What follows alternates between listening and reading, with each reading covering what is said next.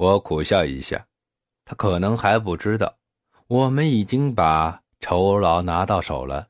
就算他肯帮忙，也分不到什么。我张张嘴，还没等说话，他就说：“啊，事情就这么定了啊！”边往房间里走，他大大咧咧的坐在钱有利身边。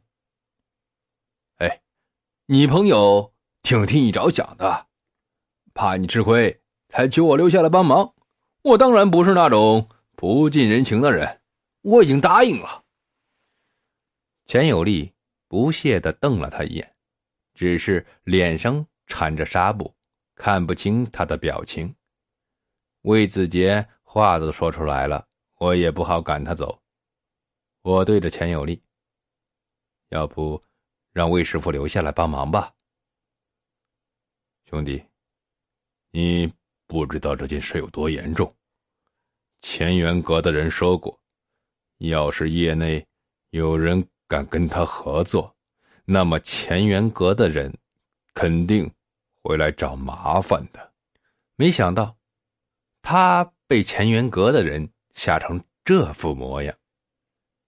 我对着他，钱先生，我不知道乾元阁是什么来头。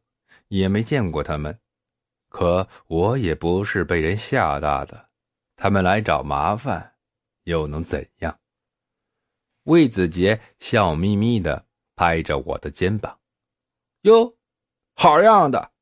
你的性格跟我很像，这个朋友我交定了。”魏子杰看我太年轻，估计没多少实力，所以他也没跟我研究，直接。走到姚乙跟前，从背包里拿出几张符篆来。他的符篆是黑色的，上面用朱砂画着古怪图案。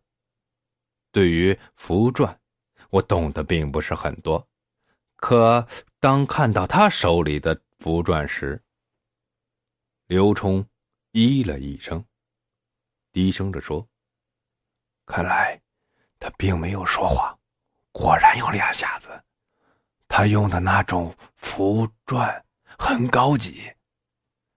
魏子杰在摇椅的八个方向各摆了一张符篆，符篆把摇椅里的煞气封住。他最后在椅子上也贴了一张符篆，才回到沙发上，信心满满的说：“兄弟，你就瞧好吧。”我这两下子可不白给。刘冲的表情以不屑的变成了惊异。魏大师，你要是能帮忙解决好这件事，我肯定不会让你白干的。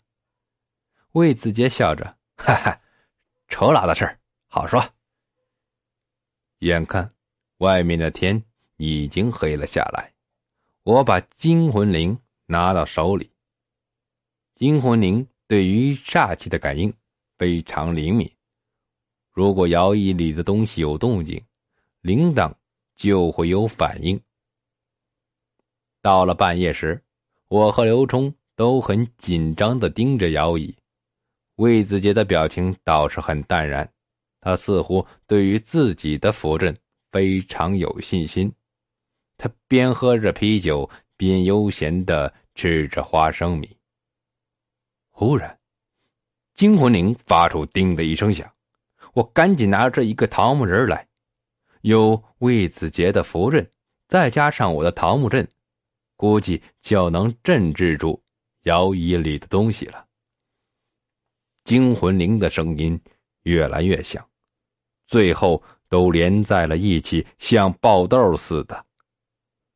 魏子杰的神情也变得严肃起来，他拿出一支一尺多长的黑香来，那支香足有小拇指粗细。魏子杰拿着一炷香，接着拿出一个香炉。